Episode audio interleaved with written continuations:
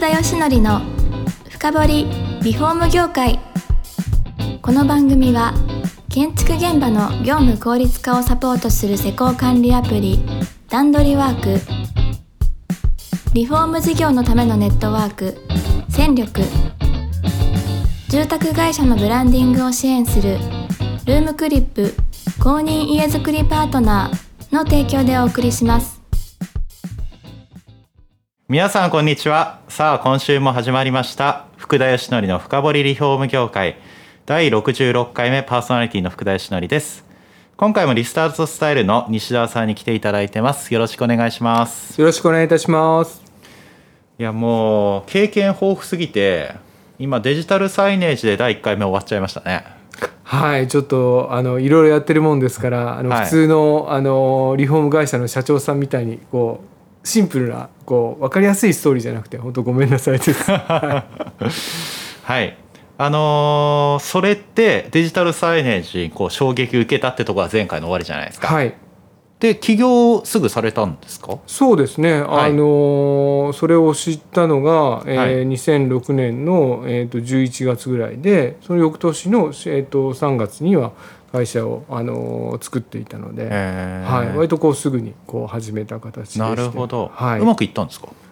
割とその当時デジタルサイネージということに注目しているその会社ってものがあんまり多くなくって、はい。で、えーそこに対するその情報提供をするコンサルティングをしてるっていう会社っていうのは、まあ、ほぼいなくてですね。はい。でやっぱりこう新しいインダストリーが起こる時はこう情報格差があるので、うんえーとまあ、そこを狙っていこうということで、えっと海外の先進的な事例なんかを取材させていただいてブログとかにアップしてでそこからこう集客につなげてコンサルティングにつなげていくという形でやってまして割とこういろんなところに取り上げていただいたりだとかセミナーにお呼ばれしたりだとかあ、えー雑誌に寄稿したりだとか、まあ、そんなことを、まあ、いわゆる専門コンサルとしての仕事をさせていただいてましたね。はい。確かにデジタルサイネージ専門家って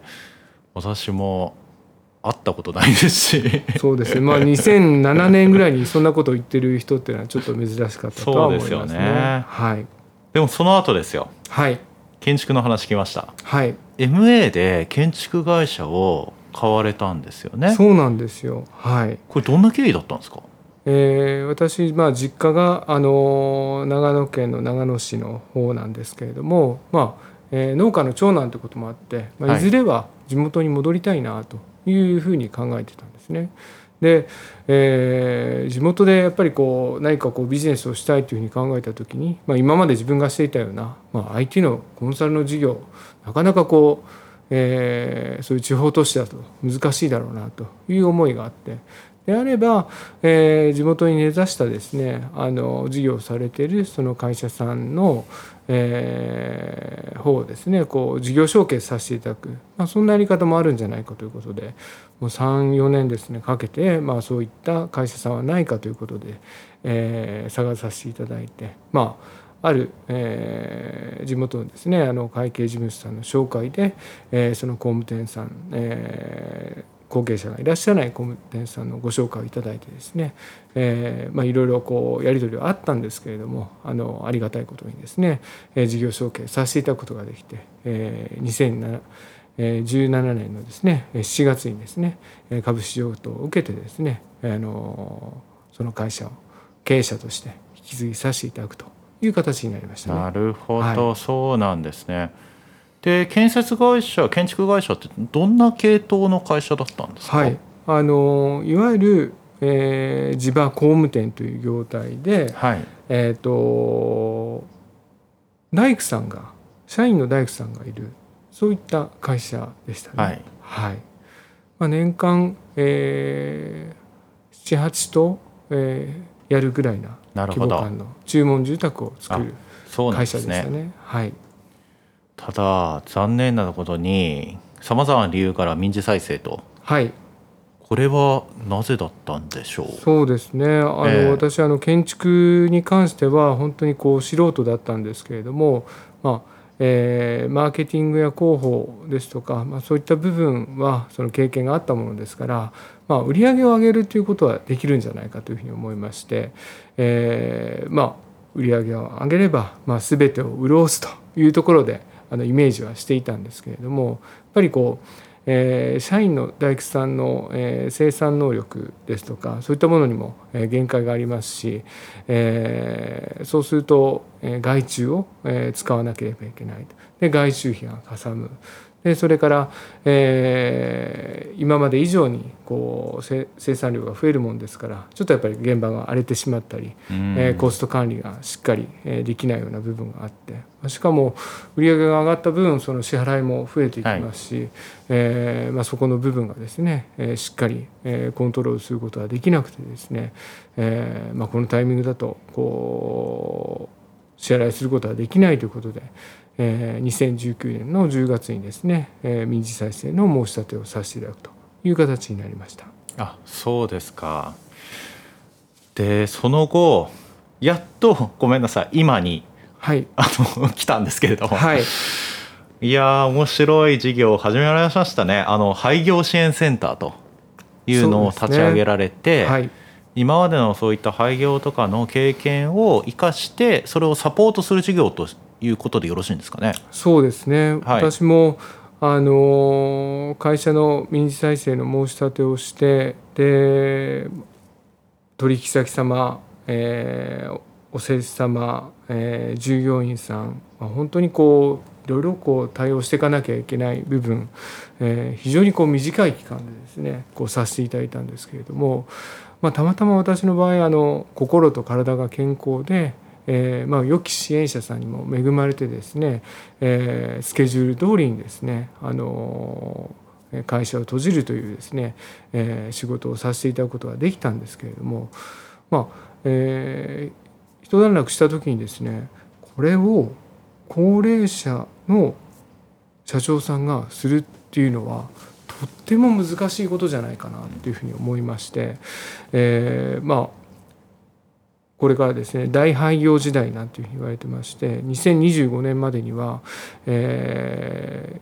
ー、240万人ぐらいのあの経営者さんが70歳以上になっちゃうと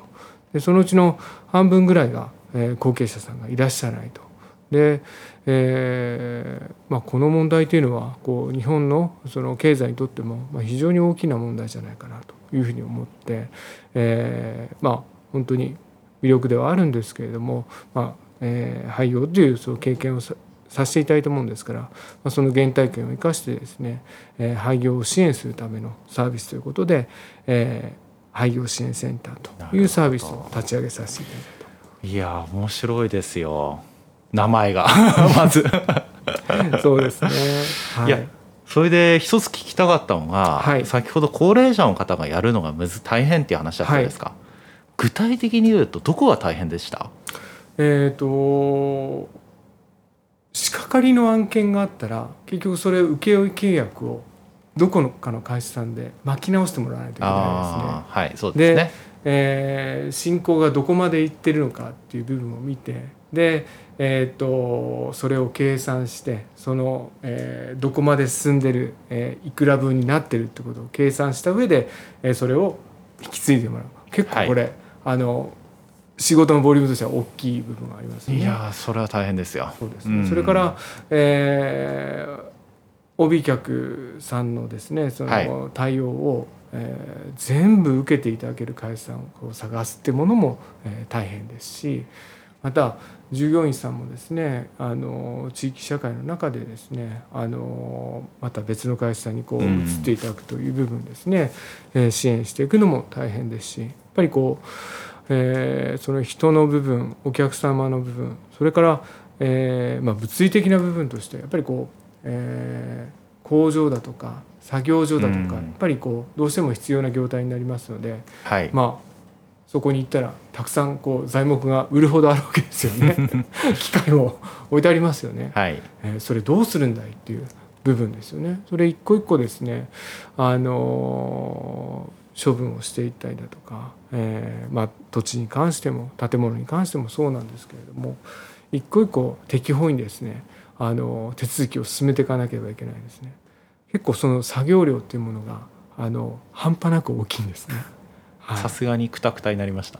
そうですね。えー、あのただ何か私の場合は、えーそこでなんかこうスイッチが入ったようなところがあって非常にこ